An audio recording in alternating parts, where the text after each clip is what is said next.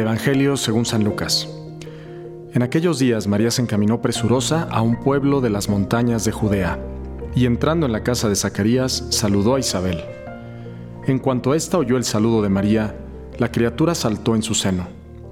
Entonces Isabel quedó llena del Espíritu Santo, y levantando la voz exclamó, Bendita tú entre las mujeres y bendito el fruto de tu vientre. ¿Quién soy yo para que la madre de mi Señor venga a verme? Apenas llegó tu saludo a mis oídos, el niño saltó de gozo en mi seno. Dichosa tú que has creído, porque se cumplirá cuanto te fue anunciado de parte del Señor. Estamos cada vez más cerca de la Navidad, estamos ya 21 de diciembre.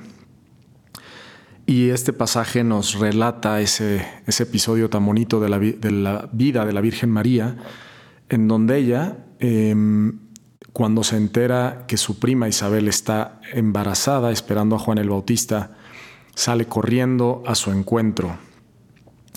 Y yo quisiera fijarnos en un detalle aquí muy importante. Bendito el fruto de tu vientre. ¿Quién es ese fruto del vientre de María? Pues es Jesús, que está ahí vivo esperando nacer. Y llama la atención porque este episodio ocurre precisamente después de que el ángel Gabriel se le aparece a María y María eh, se queda pues embarazada de Jesús por obra de Dios. Y en ese momento María sale corriendo. Quiere decir que en este momento Jesús apenas acababa de ser engendrado. Esto nos tiene que hacer pensar muchísimo en, la vida, ¿no? La vida que se gesta en el seno de una madre, pues eh, con todo el tema que está pues en boga, tan polémico el tema del aborto, eh, el tema de a partir de cuándo eh, un, feto, una persona que está en el vientre de su madre comienza a considerarse un ser humano, pues esto pues es muy elocuente en la palabra de Dios, porque vemos, ya vemos desde este momento los efectos de Jesús en la vida de los demás, ¿no? Y es lo que yo quisiera centrarme, ¿no? O sea, nosotros estamos preparándonos para la Navidad y estamos preparándonos precisamente para que el niño Jesús nazca en nuestro interior, así como estaba presente en el seno de María, y que traiga con él pues todas sus bendiciones y los frutos. Este podcast se llama ¿Qué haría Jesús? Bueno, pues ¿qué hace Jesús desde que está en el seno de María? Pues vamos a ver. En primer lugar, em, Jesús que está dentro de María le hace a ella salir fuera de sí misma y salir presurosa al encuentro de su prima Isabel. Cuando tenemos a Jesús dentro en el corazón, Él nos hace despertar, nos hace salir de nosotros mismos para encontrarnos con los demás. Eh, hace poco me pasó que estábamos preparando una posada de un apostolado que se llama Soñar Despierto aquí en la Ciudad de México y pues están preparando unos jóvenes una actividad para llevar 150 niños a un lugar que se llama Kitsania aquí y con algunos voluntarios. Y uno de los patrocinadores que tenían para pagar los camiones, los autobuses, eh, se les vino abajo. Y entonces me escribe este muchacho muy eh, preocupado, el coordinador del apostolado, diciéndome, padre, pues ya no, no tenemos ese patrocinio, tal vez vamos a tener que cancelar el evento. Y se me ocurrió enviar un mensaje a, a un grupo de jóvenes que acababan de vivir un retiro, un retiro muy bonito eh, que se llama Search YP para profesionistas.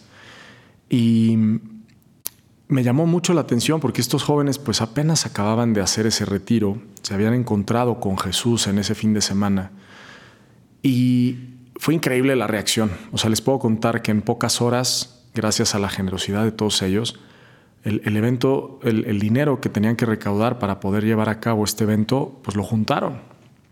Y yo me quedé pensando, todos estos jóvenes que están en este, en este chat de WhatsApp eh, acaban de vivir una experiencia, un encuentro con Jesús y probablemente en otras circunstancias hubieran dicho, bueno, ¿y, a mí qué? ¿no? O sea, ¿a mí qué me, qué me importa? Pues ustedes arréglenselas como pueden. Y sin embargo la reacción fue impresionante, fue hermosísima. Y yo siento que eso es lo que Jesús hace cuando nace en nuestro corazón, ¿no? Nos hace despertar, nos hace salir al encuentro de los demás, así como María, que salió corriendo presurosa al encuentro de su prima. Ya desde el seno de María, Jesús, siendo un pequeño feto, eh, un cigoto, no sé, eh, pues ya estaba causando estos efectos en su madre. Y luego cuando llega María, ¿qué pasa? Pues que Juan, su primo, que tenía ahí ya seis meses en el seno de, su tía Isabel, salta de alegría, ¿no? Y esto es otro de los efectos que, tiene eh, Jesús hacia las personas cuando lo llevamos dentro. Eh, María, seguramente, que llevaba a Jesús, pues al presentarse delante de Isabel, pues Juan sintió la presencia de Jesús y se alegró. ¿Cuántas veces no nos ha pasado que estamos eh, cerca de una persona que pues sabemos que es una persona que vive verdaderamente el Evangelio, que realmente lucha por, por ser un buen cristiano y que nos llena de alegría, ¿no? Nos transmite esa alegría. En cambio, ¿cuántas personas hay, pues no sé, llenas de, hate, como dicen los jóvenes, ¿no? Este, y que pues más bien siembran como un ambiente un poco, em, pues sí, amargoso, no sé, este, es feo, ¿no? O sea, a veces pues hay que pedir mucho por esas personas. Yo mismo les confieso que antes de hacer mis ejercicios de mes, yo ya por diferentes situaciones estaba muy cansado y a veces yo mismo decía, caray, pues creo que ya a veces no transmito tanto esta alegría de, llevar a Jesús, quizás por los, las preocupaciones de la vida, quizás por las tensiones y cuántos de nosotros pues no pasamos por ahí. Y qué importante es hacer una pausa, qué importante es darnos un tiempo para eh, llenarnos otra vez de Jesús, para que volvamos a experimentar esa alegría de Cristo resucitado que habita en nuestros corazones y poderla transmitir a los demás. Entonces, bueno, pues esa alegría que transmite Jesús, eh, que nos hace ser portadores de consuelo y de gozo para los demás, ¿no? Y hazte la pregunta, ¿yo qué transmito a los demás? ¿Tú qué transmites a los demás? Es una buena pregunta. En tercer lugar, pues vemos que la tía Isabel eh, se humilla, dice, ¿quién soy yo para que la madre de mi Señor venga a verme? Porque claro, ante Jesús, cuando nos encontramos con Jesús, nos damos cuenta de quién somos realmente. Somos criaturas. Hemos sido creados y todo se lo debemos a Dios. La verdad es que Dios se merece toda nuestra alabanza, toda nuestra gloria, todo nuestro respeto, nuestra obediencia. ¿Cuántas veces nosotros más bien le reclamamos a Dios, no? Ahora, por ejemplo, en la Navidad, pues se usa mucho dar regalos, ¿no? Y estamos esperando a ver qué voy a recibir, qué, regalo me va a traer el niño Dios, o qué regalo me van a traer los reyes, o qué me van a regalar mis papás.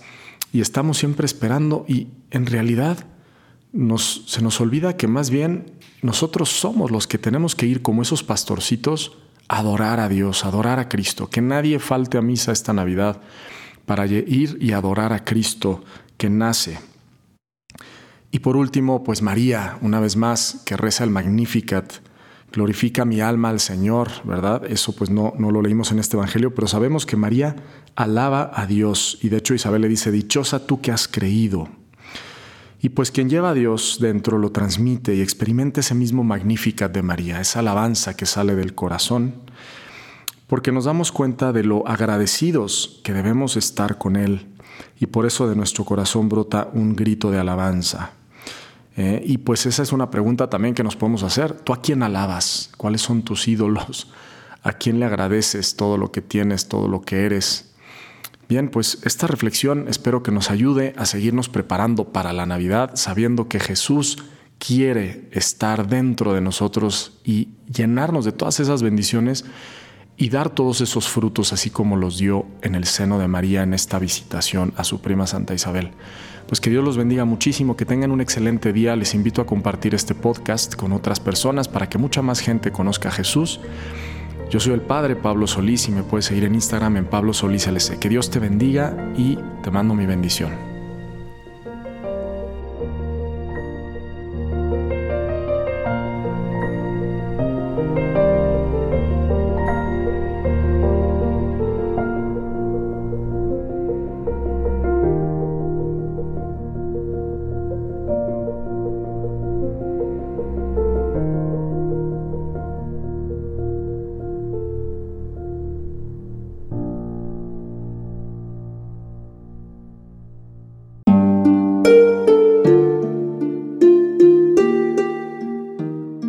Hola, ¿qué tal? Perdón por la interrupción, pero quiero invitarte a escuchar el nuevo podcast de Juan Diego Network que se llama Oraciones de la Noche. Ahí te voy a acompañar antes de dormir, así que no tienes excusa para no escucharlo. ¿Y qué vamos a hacer? Pues yo te voy a ir guiando para que te relajes, te prepares para dormir y haremos una oración juntos. ¿Qué te parece? ¿Nos vemos pronto entonces? Escúchalo en tu plataforma favorita. Solo sigue el link en los show notes de este episodio. Oraciones de la noche, no lo olvides, ¿eh? Nos vemos pronto.